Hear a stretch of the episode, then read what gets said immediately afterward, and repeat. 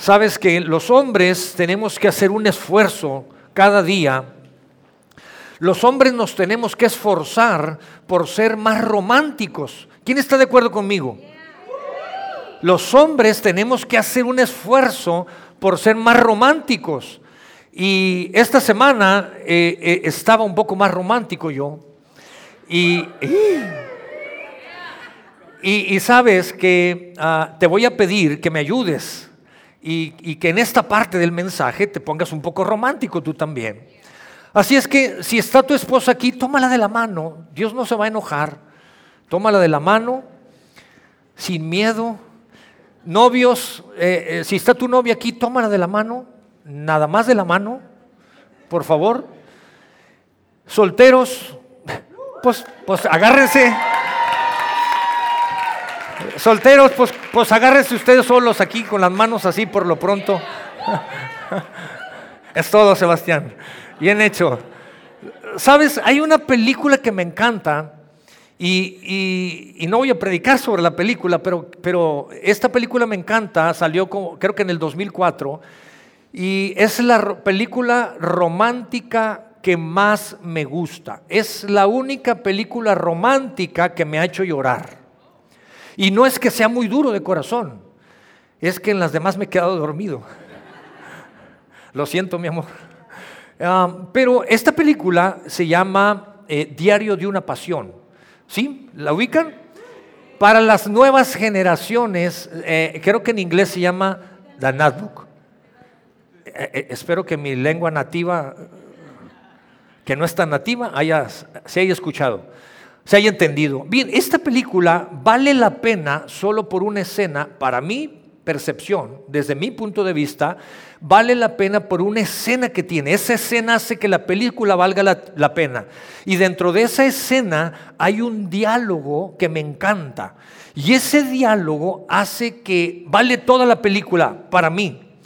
Ah, está aproximadamente a mediados de la película, eh, saben, es de un matrimonio, es de unos jóvenes que, se enamoran, ah, es un amor imposible que se hace posible, y eso me encanta. Y ah, se casan, tienen hijos, se hacen abuelos, abuelitos, y terminan en un asilo, porque a ella, a Liz, le da Alzheimer, y él es Noah. ¿Estoy bien? Híjole, para que vean. Y, en esta escena, eh, que es la que más me gusta, ellos están en el asilo, es un momento ah, ah, difícil, adverso, porque están en un jardín precioso y e, ellos están teniendo una conversación, pero en esa conversación ah, ella no lo reconoce a él, están teniendo una conversación como amigos y en eso llegan los hijos de visita dos hijas, un hijo, y cuando ellos llegan, los saludan y ella se presenta con ellos porque no los reconoce. Los hijos se presentan con ella, los nietos se presentan y es un momento así difícil, complicado. Una vez que se presentan, se hace unos minutos de silencio, silencio, de esos silencios ah, difíciles. Y entonces ella se levanta y dice, tengo que entrar a seguir con mis actividades, tengo que entrar a leer. Y se mete y se queda el papá con los hijos. Y entonces una de las hijas le dice al papá, papá, esto es una locura.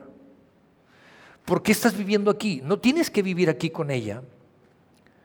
Y entonces es donde viene aquí el diálogo que me encanta y la respuesta de él dice, ahora este es mi hogar. El amor de mi vida está aquí. Su madre es mi hogar. Oh, eso es romántico. Es la mejor parte de la película, el mejor diálogo.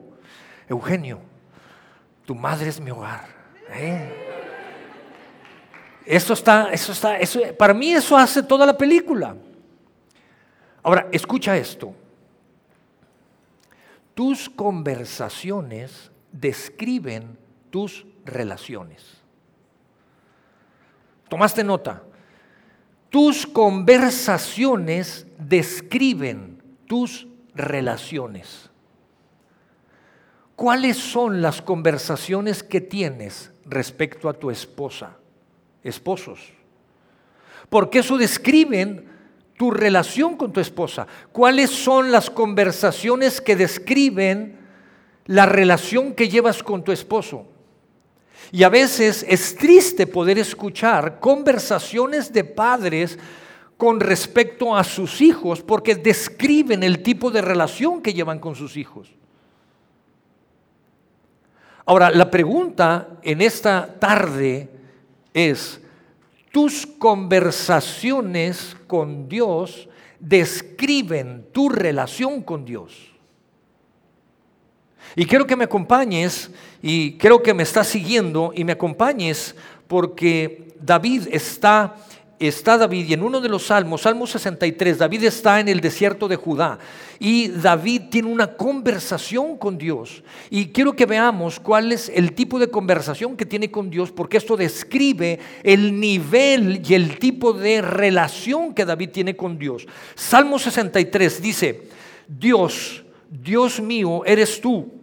De madrugada te, te buscaré mi alma tiene sed de ti, mi carne te anhela en tierra seca y árida donde no hay aguas, para ver tu poder y tu gloria, así como te he mirado en el santuario, porque mejor es tu misericordia que la vida.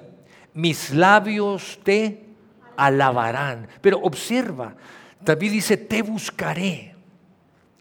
Estas palabras de David están describiendo el tipo de relación que tiene con Dios. Esto es un poema. Esto es algo hermoso. Si nos preguntáramos en esta tarde cuáles palabras tuyas describirían tu relación con Dios. ¿Cuáles palabras en una conversación ¿Qué tipo de palabras estarían describiendo tu relación con Dios? Y sabes, nosotros en aliento hemos, nos hemos hecho el propósito de buscar de manera intencional a Dios. Porque sabemos que todo comienza con Dios. Y nos hemos hecho el propósito de buscarlo fervientemente. La palabra buscar con respecto a Dios en la escritura, en la Biblia, aparece 313 veces. ¿Será importante acaso? Por supuesto, porque todo inicia y todo parte con Dios. Y estoy predicando en esta mañana sobre buscar de Dios. La búsqueda de Dios. Porque cuando tienes una búsqueda de Dios, eso te va a llevar a tener una relación significativa con Dios. Y cuando tú tienes una relación significativa con Dios, tus relaciones con las demás personas cambiarán y se convertirán en relaciones significativas. Cuando buscas a Dios de corazón y buscas tener esa relación, entonces Dios te va a dar, vas a desarrollar relaciones significativas en tu matrimonio, con tu esposa, con tu esposo, una relación significativa con tus hijos, con tus padres con tus amistades, en la sociedad, en el trabajo, en la escuela, en el negocio, en donde quiera que tú te muevas. Y entonces te vas a dar cuenta que hay valor ahí, que las cosas cambian y las cosas son diferentes. En aliento hemos decidido buscar a Dios, buscarlo buscar a Dios y amarlo con todo nuestro corazón, con toda nuestra mente, con toda nuestra alma. Son las palabras de Jesús. No estamos inventando absolutamente nada. Estamos siguiendo las palabras de Jesús. Jesús expresó cuando le preguntaron, Jesús, dinos cuál es el mandamiento, el principal. Y Jesús dijo, el primer mandamiento y el más grande, mandamiento de todos, amen al Señor su Dios. ¿Cómo? Con toda su mente, con todo su corazón, con toda su alma, con todas sus fuerzas. Y no puedes amar a alguien si no lo conoces.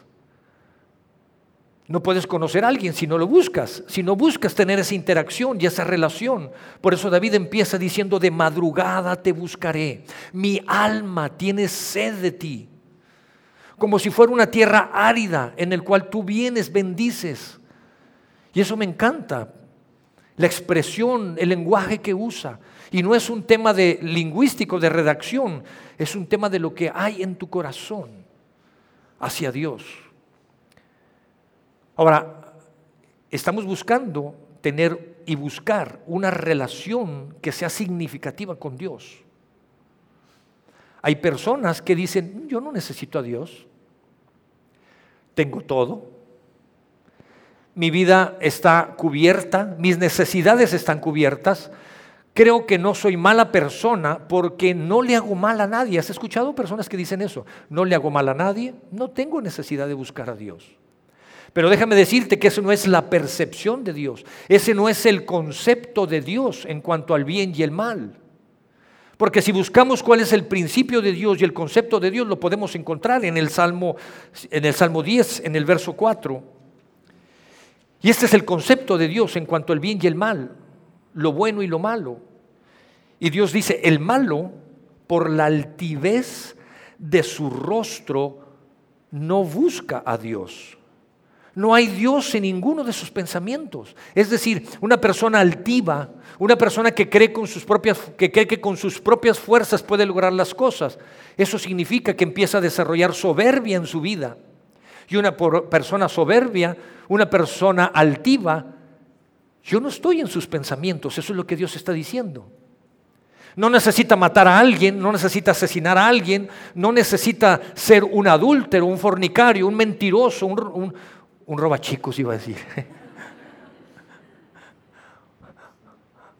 un robachicos y alguien que rompa los cristales afuera. No necesita hacer eso para la perspectiva de Dios. Dice, aquel que no me busca es que yo no estoy en sus pensamientos. Es que hay altivez y soberbia en su corazón. Pero hoy estamos aquí para recibir buenas noticias, porque Dios dice, aquellos que me buscan, yo voy a honrar a aquellos que me buscan. Aquellos que verdaderamente me buscan, yo los voy a honrar con mi presencia. Y entonces cuando podemos ver a Dios y podemos darnos cuenta, y me encanta esta parte y lo describe Dios muy bien, y me voy a ir a la palabra en Jeremías, Jeremías capítulo 29, lo dice de esta manera, yo sé los planes que tengo para ustedes, planes para su bienestar y no para su mal a fin de darles un futuro lleno de esperanza. Yo el Señor lo afirmo. Entonces ustedes me invocarán y vendrán a mí en oración y yo los escucharé. Me buscarán, ¿te das cuenta? Me buscarán, dice su palabra, y me encontrarán porque me han buscado de todo corazón. La clave, la clave para tener la presencia de Dios, conocer los planes de Dios, el propósito de Dios para mi vida y la dirección de Dios en mi vida es poder buscarlo de todo corazón. Aún ante las circunstancias que tú puedas llegar aquí, si tú lo buscas de todo corazón, Dios te va a honrar. Ahora, escucha esto. Mira lo que sucede. Cuando tú buscas a Dios de todo corazón, entre mayor sea mi búsqueda de Dios, entre más fuerte sea mi búsqueda de Dios, más eh, débil es la tentación en mi vida. Lo voy a repetir. Entre más fuerte es mi búsqueda de Dios, más débil es la tentación en mi vida. Entre más débil es mi búsqueda de Dios, más fuerte es la tentación en mi vida. Y no tiene que empezar por un pecado que tú digas, oh, ¿cómo pudo haber sucedido esto? Entre más fuerte es mi búsqueda de Dios, más débil la tentación de no venir, adorarlo y exaltarlo, más débil la tentación de no llegar a tiempo de dejar a Dios no como una prioridad importante, ¿te das cuenta? Y cuando mi búsqueda de Dios es débil, la tentación empieza a fortalecerse y a crecer en mí. Es una regla muy sencilla. Pero tú puedes aprender de esto. Entonces, ¿qué significa esto? Que necesitamos buscar a Dios de una manera ferviente. Tenemos que buscar a Dios de una manera de todo corazón. Tenemos que buscar a Dios cada día en nuestras vidas. Tenemos que buscar a Dios cada día en nuestras vidas. Ahora, me gusta mucho esto porque Dios sabe y Dios conoce lo que está haciendo. Hay una historia en el Antiguo Testamento que me encanta esta historia. Y me encanta esta historia porque si pones atención en esta historia, lo que va a enseñarnos esta historia es el carácter de Dios. Si tú pones atención, si pones atención a esta eh, historia, te va a reflejar el carácter de Dios. Y esta historia la vamos a encontrar en el segundo libro de Crónicas, en el capítulo 26. Y voy a leer ah, esta historia, es de un hombre llamado Usías. Y este hombre lo que está haciendo es, tiene el anhelo, como muchos de los que estamos aquí, tiene el deseo de crecer, tiene el deseo de prosperar, tiene el deseo de salir adelante, tiene el deseo de triunfar. ¿Me estoy explicando? Como muchos de los que queremos aquí, queremos progresar. Este hombre quería ah, prosperar en su vida y soñaba con ser Dios, soñaba con ser a rey de la nación. Y entonces se acerca con un hombre llamado Zacarías, que era el sacerdote, era quien ministraba de la presencia de Dios. Y se acerca y le dice Usías a Zacarías, Zacarías, enséñame cómo busco a Dios. Y entonces vamos a leer esta parte. En Segunda de Crónicas voy a leer el capítulo 26, verso 5. Y dice, mientras vivió Zacarías, quien lo instruyó, ¿a quién? A Usías. Quien lo instruyó en el temor de Dios, se empeñó en buscar al Señor. ¿Quién? Usías. Usías se empeñó en buscar a Dios. Mientras Usías buscó a Dios, Dios le dio Dios le dio prosperidad. Voy a repetirlo. Mientras Usías buscó a Dios, Dios le dio prosperidad. Lo voy a repetir. Mientras, mientras, mientras Usías buscó a Dios, Dios le dio prosperidad. ¿Te das cuenta? Entonces la clave está en buscar de todo corazón a Dios. Dios te va a respaldar y Dios te va a prosperar en el plan que Él tiene para ti, para cada uno de nosotros. Y si tú sigues leyendo ahí esta historia, te vas a dar cuenta que Usías siguió creciendo. Usías tomó autoridad, Usías llegó a ser el gobernador de esa nación, empezó a, dirigir esa nación y no solamente hubo prosperidad en él, la presencia de Dios, la gracia de Dios estaba en él de tal manera que él fue de gran bendición para esa nación. Y la nación empezó a prosperar. La nación había sido atacada por años, históricamente habían sido esclavizados, habían sido atacados, saqueados, y en el reinado de Usías se acabó esa parte. Porque mientras buscó a Dios, Dios lo prosperó. Armó un ejército, el mejor del ejército. Nadie podía invadirlos, nadie podía conquistarlos. Se defendían como nunca.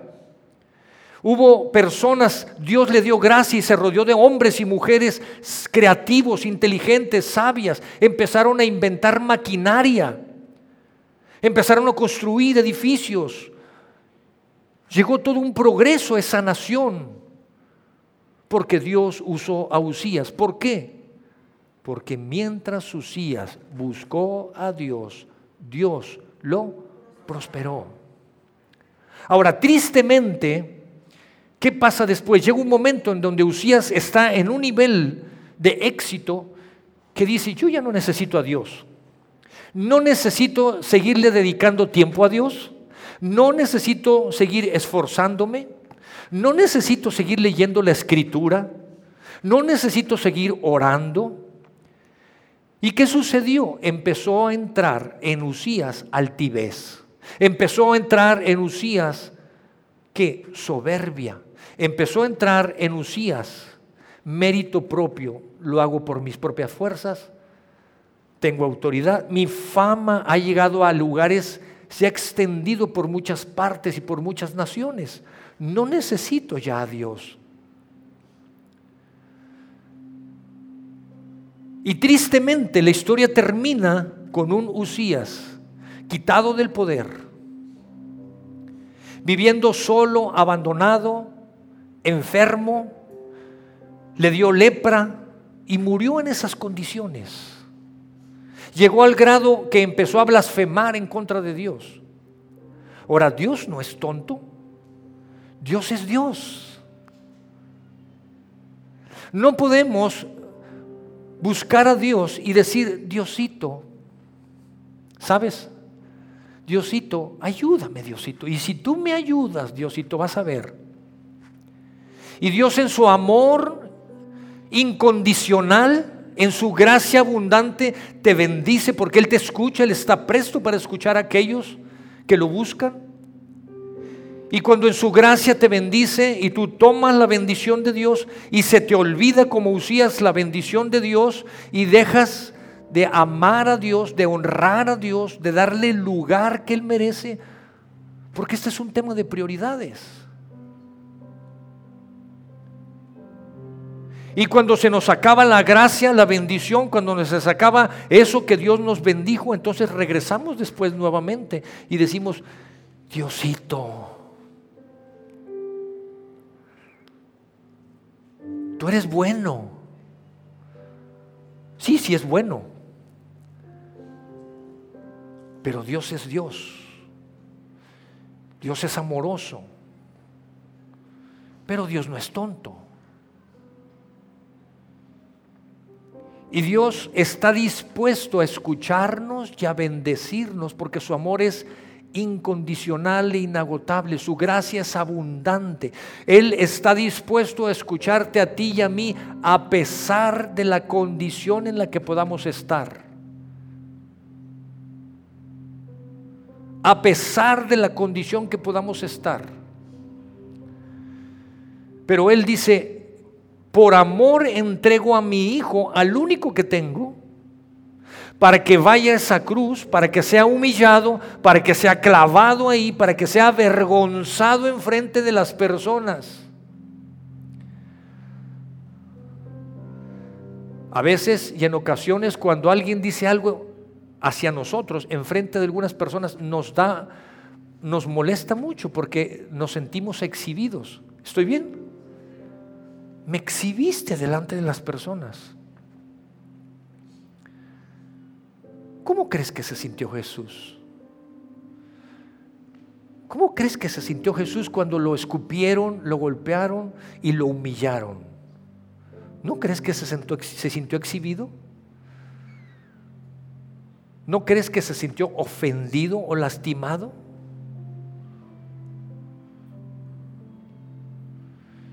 Y Dios dice, vale la pena. Vale la pena hacerlo por tu vida. Tú vales mucho, te amo. Pero soy Dios y mi Hijo es Dios y su Espíritu es Dios porque dice que tres son los que dan testimonio. Dios Padre, Dios Hijo y Dios Espíritu Santo. Y los tres son uno. Y Dios dice, lo que quiero es que me honres. Lo que quiero es que me des mi lugar. Es un tema de prioridades. Tenemos que decirle, Dios, tú eres la prioridad más importante para mí. ¿Cuánto hace falta en esta sociedad que podamos decirle las familias de esta nación, de nuestro México, de nuestro estado de Nuevo León, de toda esta área conurbada, Dios, tú eres nuestra prioridad más importante? Dios, si hoy voy a venir a tu casa, Dios, voy a honrarte llegando a tiempo. Aquí nadie toma lista de nada. Es por tu bien. Y si Usías estaba, y si Zacarías estaba enseñando a Usías estar en la presencia de Dios, mi responsabilidad es enseñarte a estar delante de la presencia de Dios. Mi responsabilidad es decirte, sabes, Mauricio predicó la semana lo relevante y la importancia de la alabanza y la adoración para Dios. Sabes lo importante de decir, vengo preparado para escuchar un mensaje. Y lo hacemos, lo sabemos hacer porque desde niños, no, mijito, vaya al baño antes porque en el camino no me voy a parar. ¿Te acuerdas? ¿Te dijeron alguna vez a ti así? Mijito, vaya al baño, ándele, mijito, para que no se distraiga. ¿Sí? Entonces lo sabemos hacer. Es un tema de prioridades. Mi responsabilidad como pastor de esta iglesia, en amor y con todo mi amor te lo digo. Porque si en la palabra yo puedo leer esto y decir, si Zacarías enseñó a Usías a buscar a Dios, a honrar a Dios, a respetar a Dios, y Dios respaldó esa parte, ¿por qué no lo va a hacer contigo y conmigo? ¿Por qué no va a levantar tu matrimonio? ¿Por qué no va a levantar el propósito que tiene Dios para tu vida? ¿Por qué no Dios va a restaurar tu matrimonio, tu familia? ¿Por qué no Dios va a cumplir el propósito, los sueños que tiene para ti? ¿Por qué no va a darte ese empleo que tú estás soñando, que estás orando, ese emprendimiento, esas gorditas deliciosas?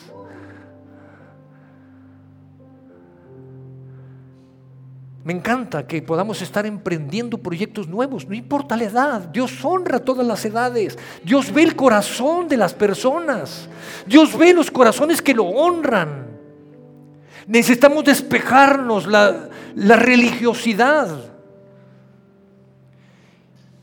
y buscar tener una relación significativa con Dios a través de su Hijo Jesús. Y entonces aprenderemos y sabremos a tener, tener relaciones significativas. Y los clientes nos buscarán. Tendremos empleados de, la mejor confianza porque los acercará a Dios. Lo hizo con Lucías. ¿Por qué no lo va a hacer conmigo? Si yo soy su hijo. Si tú eres su hija, su hijo. Ah, pero tienes que honrarlo. Ah, pero tienes que darle su lugar. Ah, pero tienes que respetarlo. ¿Me estás siguiendo, iglesia? Estamos. ¿Te das cuenta? Él está dispuesto. Él lo quiere hacer contigo y conmigo. Él tiene un lugar para ti. Hemos estado orando los miércoles y hemos estado cambiando la estrategia. Y si tú has venido estos miércoles, en los últimos de estos meses, Dios está echando cosas preciosas y maravillosas aquí los miércoles, cumpliendo promesas, cumpliendo anhelos y deseos, teniendo milagros.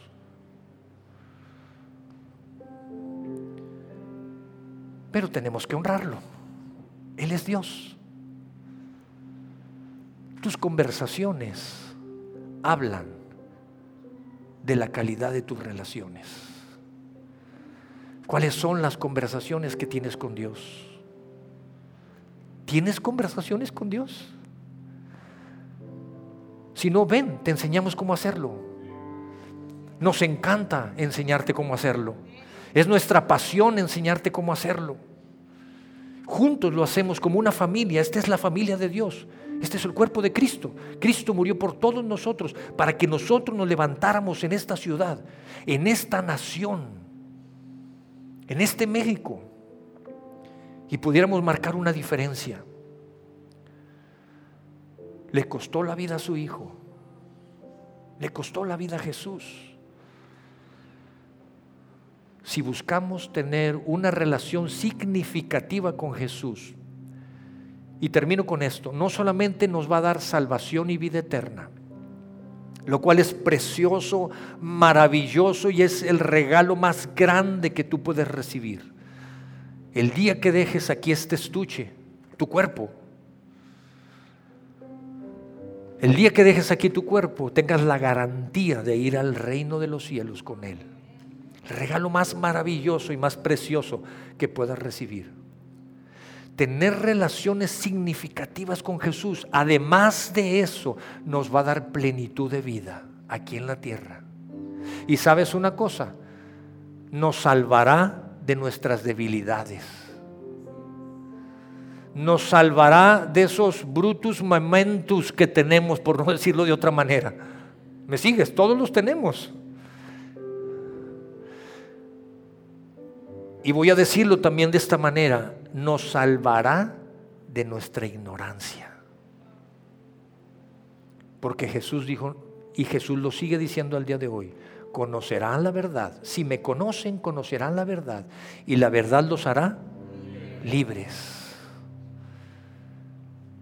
Hijitos, dice Jesús, si la están regando por ignorancia, ¿sí? Erráis porque ignoráis las escrituras. Así dice la Biblia. Pero la buena noticia es que todos los días es una nueva oportunidad. Todos los días es una nueva oportunidad. Pongamos un anuncio afuera que dice, la esperanza sigue viva. Si lo has visto cuando entras.